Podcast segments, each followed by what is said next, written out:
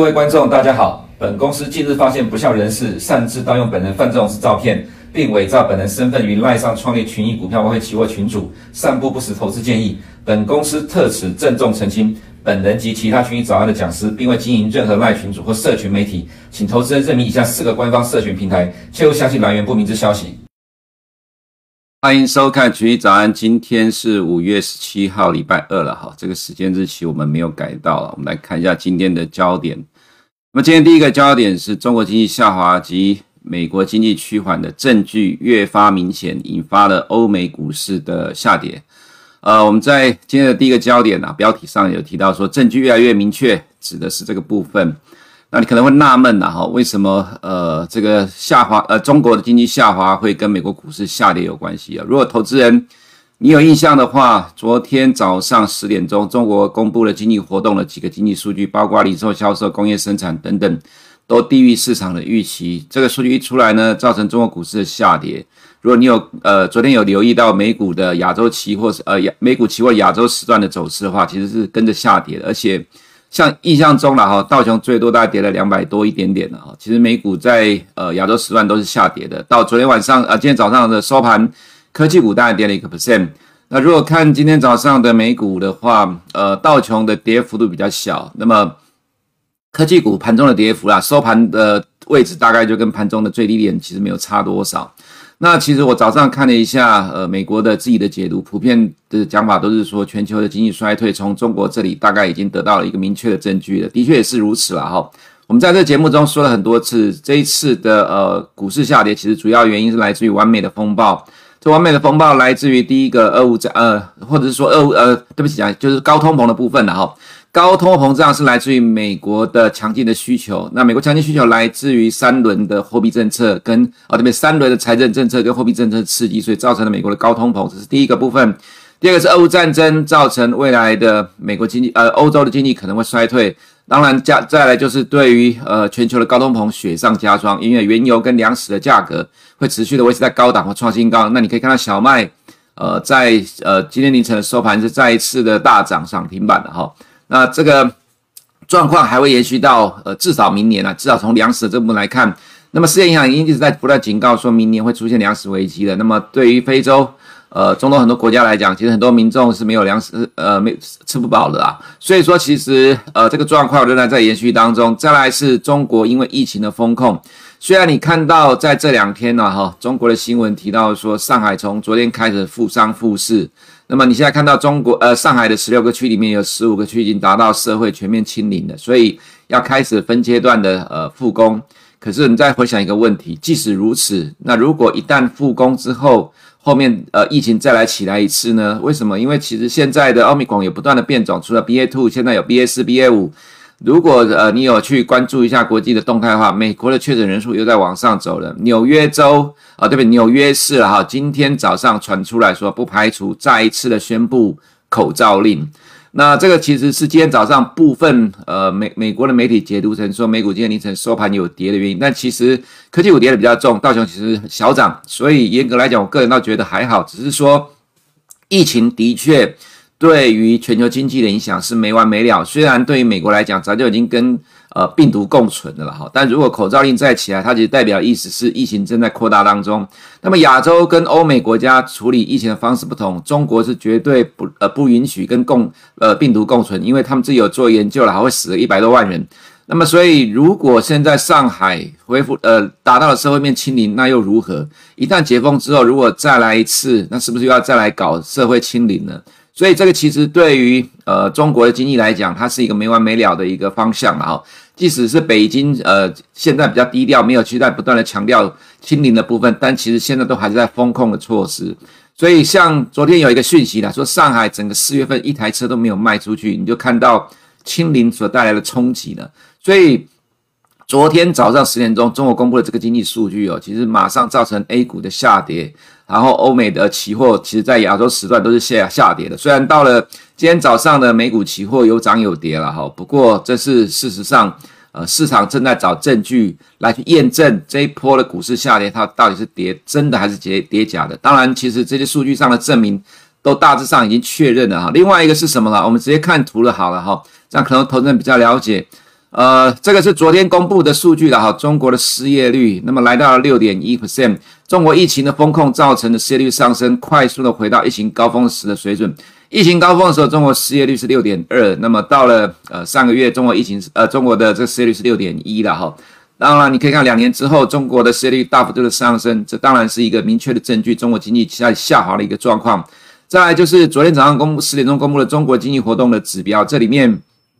最主要的关注的就是红色这条中国的零售销售、社会的消费，呃，零售销售部分负十一点一个 percent，已经快要接近呃二零二零年三月当时候新冠肺炎疫情啊大封锁的一个时一个位置了哈。另外是工业生产负二点九啦，这个其实位置也接近了在二零二零年三月当时候的低点。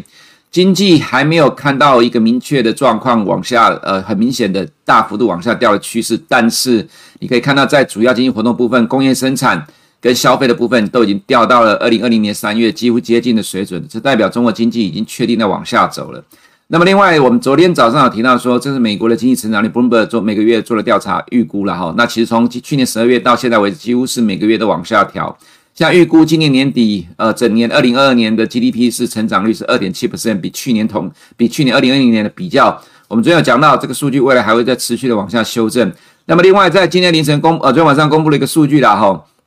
纽约州的制造业指数进入了呃收缩的阶段，负十一点六。纽约州呃，这当然其实我个人觉得不需要太大惊小怪。不过既然市场现在担忧的是经济下滑，任何微小的数据都会拿来放大解读。今天早上我们看了一下美国自己的解读，纽约州的数据掉下来也是被当作呃股市下跌的理由之一。所以在这个时候，在这个阶段，你能怎么说呢？呃，负面消息都被放大解读，正面的其实是被忽略的。原因在于 Fed 要强硬的压制通膨，那甚至不排除让呃就业受到冲击，让消费受到冲击，来让通膨呃受到压抑。所以现在你只要看到任何的经济数据，只呃只要是比较不利的呢，基本上我个人觉得了哈，对于市场投资人来讲，都会把它放大去做解读。这也是为什么我们今天第一个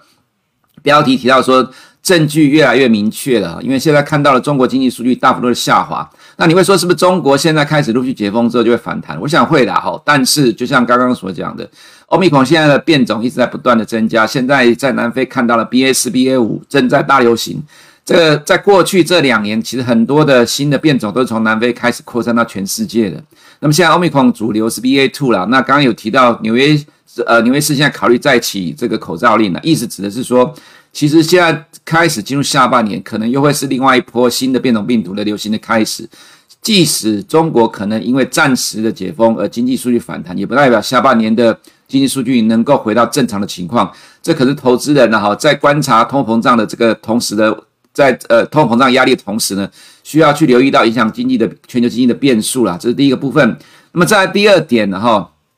因为我们每天都在看市场的动态，很有意思了哈。昨天呃，我们看到一个有趣的文章，那当然是因为国内某个号称总经大师，呃，网络的呃美呃美股网红了哈。那近期从今年一月以来看多到现在，那被很多的粉丝抨击。那我看到里面的一个看法，我觉得蛮有趣的，跟投资人分享。那这个美股网红说了哈，美国第一季的 GDP 成长率年增率，这个指的是年增率的部分哦，这边漏掉了哈。可能投对投资会有点误导，这只是美国第一季的 GDP 成长率是年增率三点六，所以这个网红这个总经大师说美股这一波跌了很多，叫做超跌，我看真是啼笑皆非。如果总经大师都搞不清楚美国的投资人市场是看的季增率的话，那当然呃这就是犯了一个很严重的错。这是第一个，第二个了哈，其实股市或者是说市场。永远永远反映未来的预期了哈，其实这个也会呼应到我们今天在台股的部分，市场永远在反映未来的预期啦。那有这些人说，股市跌了二十 percent 是假熊市，要跌到五十个 percent 才是真正的熊市。其实我们在节目中常常提到了哈，我们有我们幸运的在一月的大概第一周、第二周的时候，跟投资人讲到说，对美股要保守了，因为看起来不太对。原因是什么呢？因为去年底呃，Fed 认为今年要升息三次。呃，每一次一每一次一码，所以会升三码。可是到今年第一季，呃，今年一月的第一周的时候，我们感觉到 Fed 的状况在改变了。市场预期马上认为说，今年的 Fed 会升息五次五码。当时候的一月第一周大概是这样状况。那么市场的预期马上很快速往前推进的时候，其实很多可很可能很多人还留在去年底的十二月 FOMC 今年会升息三次这个状况。当市场预期在急速变化的时候，如果你没有感受到这个问题的发生，那当然你就会错过了呃先降低部位的这个时机了哈。那么美股从一月跌到现在，跌了整整五个月还没有跌完，它在反映的市场预期的变化，以及对于今呃今年底或者是明年美国经济可能会出现衰退的疑虑，市场永远在反映未来的预期。等到你看到这个事实真的发生的时候，其实美股大概已经跌完了啦。所以我们常常在说。你要有能够预测未来的能力，即使你的预测的准确度只有三十帕、四十帕，你都必须不断去尝试修正、调整，让你的预测未来的能力达到到七十帕、八十帕的话，基本上你在这个市场上大致上就可以立于不败之地了啦，而不是永远只在看过去、看现在，你却看不到未来怎么走，因为。市场上大部分的大部位投资人、大咖投资人都在看未来怎么走哦，就像在俄乌战争二月二十四号爆发的时候，当时在三月初，我们写了一篇文章，我们认为美美国正在借由俄乌战争拖垮俄罗斯，为什么呢？因为你不利用这个时间拖垮俄罗斯，未来你可能就必须要跟俄罗斯正面交战，因为俄罗斯如果这一场战争赢了，接下来就会去。呃，继续往前推进，不是北欧就是波罗的海三国或者是东欧。未来一旦进入了呃跟北约正面冲突，美国就必须要跟俄国正面的起冲突。所以，如果你有呃长期在观察政治面的话，就会做出正确的判断判断，就不会去把说俄乌谈判要把领土拿来当做画 plucking 一样的谈判了哈，那真的是比较无知的一个看法。所以说，这一次的美国 GDP 第一季成长率三点六个 percent，他讲到美股超跌，我们看真是啼笑皆非。股市跟金融市场永远反映未来的预期。既然市场都预期未来的美国经济是一路的下滑，呃，或企业获利也会下滑，怎么可能还会再看过去呢？如果再看过去，你大概呃可能要跌到超过五十 percent，你才会知道要停损都来不及了啦哈。那一九九零年之后的升级循环都是科技股 outperform。四次的升级循环都是科技股啊，普丰这也是我们承认错误的地方。也就是说，其实我们也一度认为说科技股其实相对上会抗跌。不过这一次呢，这也是我们忽略掉的情况了哈。这一次的升级循环跟呃一九九零年之后的四次的升级循环都不一样，因为一九九零年之后的四次升级循环都是在景气持续上升的过程。呃，当时候的美国中央银行 Fed 是呃提前反应，也就是跑在物价上涨之前，经济成长大幅上升之前，所以。股市都是上涨的，科技股也都 outperform。刚好一九九零年之后，美国科技股都是大幅度的成长。但是这一次呢，是从景气的高峰开始降，呃，开始升息。那么景气的高峰开始升息，当然它第一个造成的就是，呃，景气会开始往下掉。所以。即使是经过过去两年的高成长，其实今年的科技产业都会受到压力的情况之下，自然科技股就跌下来，这是第一个了哈。第二个就是涨了两年之后的美国股市啊，碰到大高通膨，要强硬的升息，自然会出现剧烈的修正。所以呃，其实对投资人来讲，包括今天凌晨跌的幅度比较重，还是科技股哈。这告诉你的是，科技股仍然是市场压力的重心所在。再就是。呃，Fed 纽约分行总裁 John Williams 提到说，美国金融市场流动性的恶化，Fed 第一要务是要压制通膨了哈。那我们这边稍微提一下了，这个是在上个礼拜 Fed 公布的金融稳定报告里面的呃内容，这是我们研究员所做的哈，不得不赞赏。市场上大概没有什么人会去对于上个礼拜 Fed 做的金融稳定报告里面做分析，当然里面就提到了在 John Williams 所所讲的哈，呃，债券的买卖差在扩大，就代表的市场流动性的问题啊正在上升。不过我个人觉得短期还不会有太大影响。只是说需要去留意这个问题，如果这个问题真的持续恶化的话，也不排除了哈，也不排除未来 Fed 这个所谓缩减资产负债表的动作是不是会减缓，这当然需要去关注，而不是现在需要马上去呃留意呃就是说去担忧的部分了哈。那么再来就是呃本周经济数据哈，这我们昨天有做了一个分析啊，这边再讲一次，今天晚上公布的零售销售数据呢。四月的呃总金额的月增率呢，是市场认为是成长一点零，然后另外一个是呃扣掉汽油跟加油呃扣掉加油站跟汽车的市场认为零点七的月增率，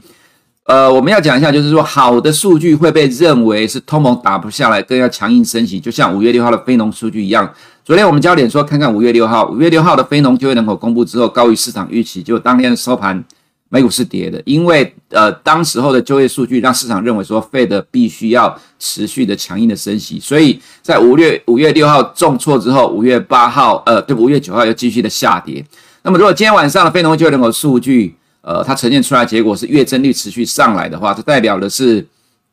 呃，美国的零售销售会持续的上涨创新高。那么，即使是扣掉了。呃，这个汽车跟加油站的部分呢，也会持续的上涨。那么就代表美国的经济虽然经过了两次的升息，跟大家所期所认为的高通膨，但是美国的消费端并没有受到明显的冲击。所以美国的通膨在未来的这一段时间要压下来的状况，可能也很难达成。那么这个状况呢，就会使得 Fed 要强硬的升息了哈。我想可能投资人需要去关注这样的一个经济数据的解读，可能跟过去的轨迹是不太一样的哈。那么再来就是本周会有很多的房地产的数据公布了哈，呃呃五月的，对不起，在呃这个这个礼拜还有五月 NH NHB 还有四月营建许可，还有新屋开工、成屋销售等等。那么昨天有修了一些民间 Zillow 的这个数据啦，美国的房价还在持续的上涨，其实这也是让美国的通膨掉下来的速度会很慢的原因哈。再来是英国央行的总裁 Andrew Bailey 呢，他提到说意料之外的。俄乌战争、中国疫情的恶化，跟英国的劳动力规模大幅下降推升的通膨，为什么要关注英国？英国是全球第五大的经济体了哈。在五月五号的 BOE 会议的时候，他的一番谈话，呃，说英国经济明年会进入衰退，失业率从呃二零二三年一路上升到二零二五年，就造成了当天的美股的重挫。英国股市反而没有跌那么重。呃，你不要觉得英国跟美国没有关系啊，这两国贸易也是非常的密切了哈，尤其是 G10 的国家。基本上方向上大致上是一致的，所以为什么当时候他这样的谈话会造成因美国股市的重挫啦？因为担忧美国股美国经济未来是走同样的路了哈，所以投资人你还是要能够正确的解读金融市场的动态。再来就是欧盟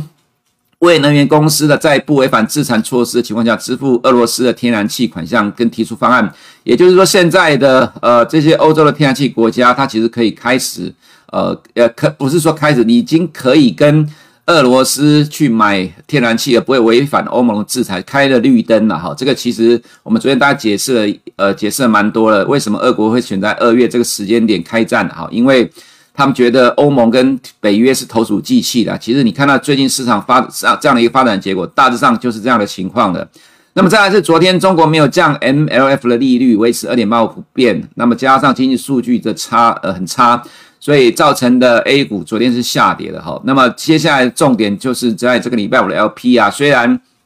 市场预期一年期的 LPR 会降零点零五个 percent，不过我现在所看到的是呃这些一些呃看法，中国自己内部的也有可能在讲说，也有可能不会降啦，原因在于呃现在另外一个问题就是担忧人民币贬值的问题了哈，所以呃如果礼拜五真的没有降的话，而市场预期要降，这其实对 A 股还是有压力，所以也因为昨天没有降 LPR，加上经济数据的不好。那么我们认为这个礼拜的 A 股，其实在礼拜五之前大概也动不了了哈。那么再来是中国第二季的负成长有没有可能发生呢？野村说第二季的 GDP 大概是一点八，但是下修的几率高了哈。但是这个第二季负成长这个声音逐渐开始浮现了，因为看到了上海。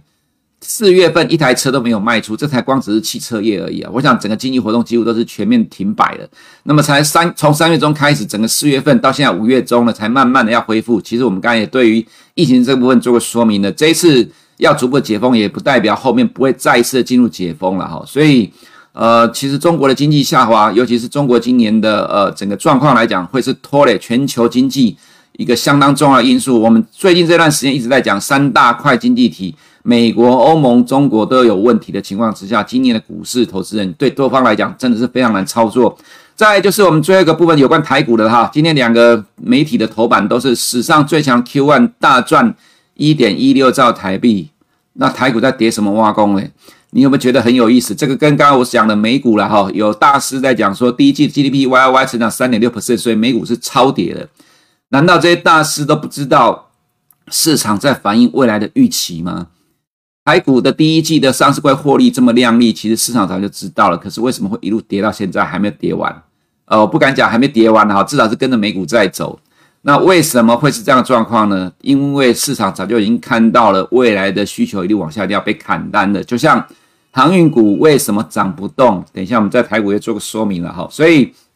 呃，我们来进入今天的。呃，这个图的部分哦，那么重点在今天晚上的 James Buller 八点钟会有谈话，跟明天的凌晨 Power 接受华尔街日报的专访也会有这个谈话，投资人去关注这两个大咖的呃对市场的影响。Buller 今年是有投票权的哈、那么再来就其他的部分哈、我们看一下呃。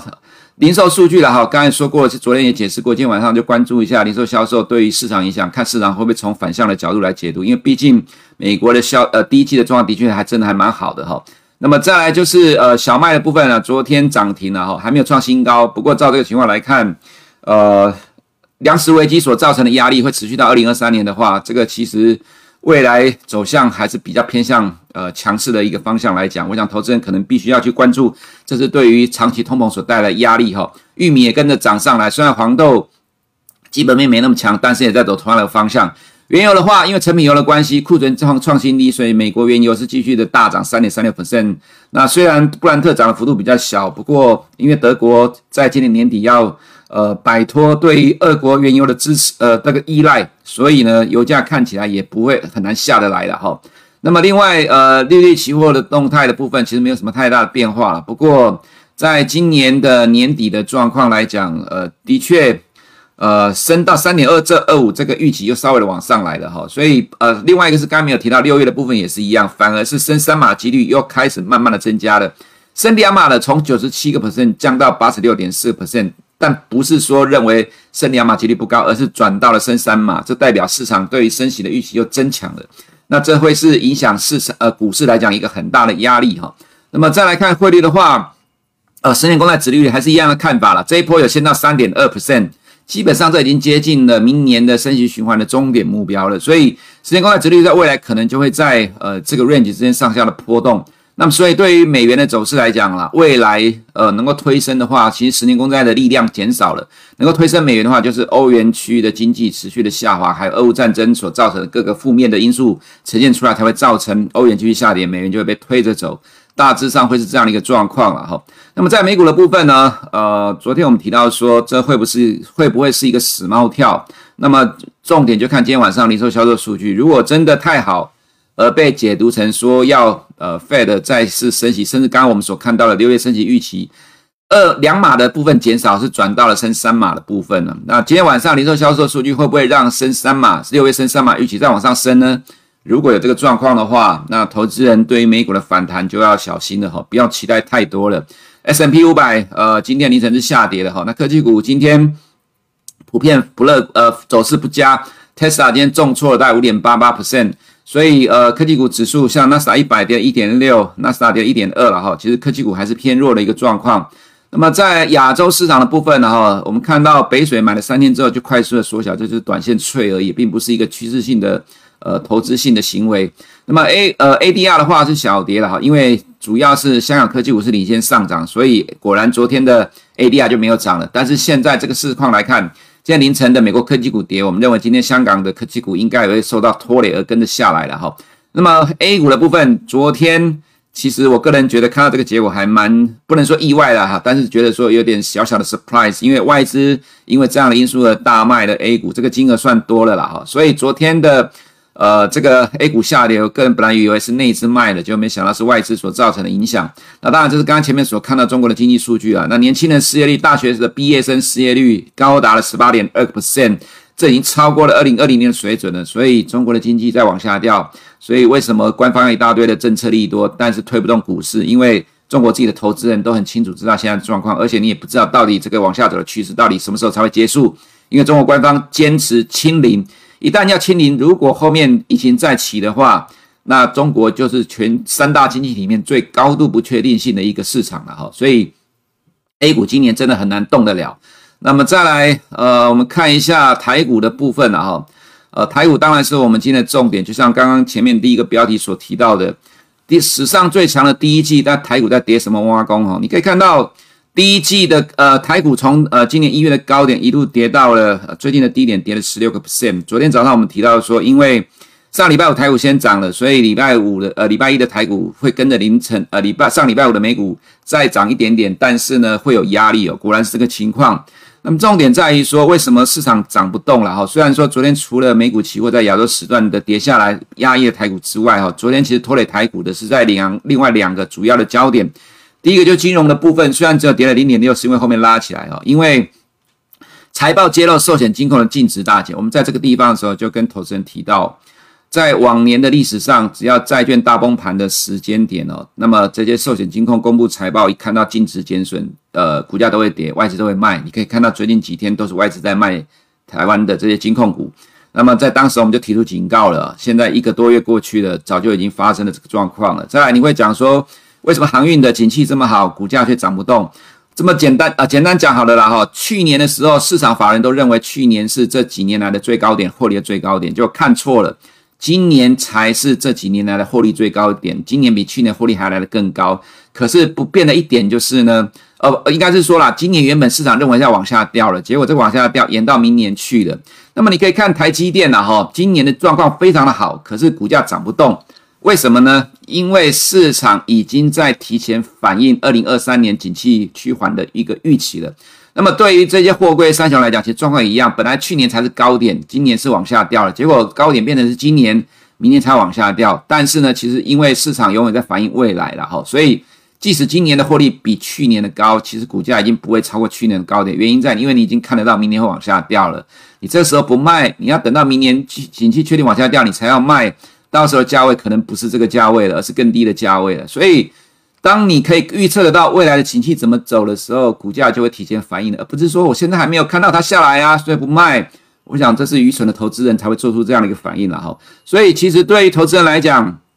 为什么我说第一季的获利这么高，但是台股在跌什么？其实大部分的大咖投资人早就已经在撤退了，原因他们都看到。美国的高通膨问题对于全球经济的冲击，台湾你现在才看到很多厂商在讲砍单。其实我们早在三月底四月初就已经跟在这个节目跟投资人讲，你接下来会看到一堆砍单的状况，现在也发生了，而且现在这个砍单的状况也不，你也没有看到第三季是否有明确回笼的迹象，一切都是要看美国的通膨的演变。所以为什么呃今年对于多头来讲会这么操作难度这么高，也是为什么很多的网红他其实没有经历过空头市场，所以他一直都是觉得股市永远会涨不停，不会跌到哪里去。你只要一直抱着，其实迟早都会赚钱。可是问题是，你能够撑过呃撑住跌超过五十趴吗？现在的美国科技股已经跌了三十个 percent。就我们之前说过，如果你是法人的话，你是机构投资人的操盘人，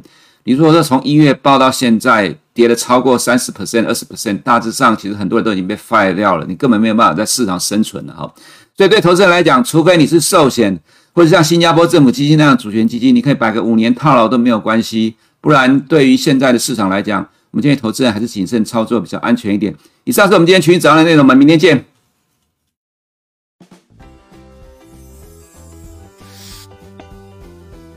想开证券户，光想到要跑银行，就先却步。新手投资要开证券户，还要开银行户，感觉很复杂又花时间，太复杂了吗？群益一户通帮你变简单，新形态分户账交割，免开银行户，线上开户超及时，支援多达八十九家银行，连邮局都有哦。加上政府立法保障，主管机关大力推动，更放心。免除实体存折和金融卡。简便又环保，那么方便，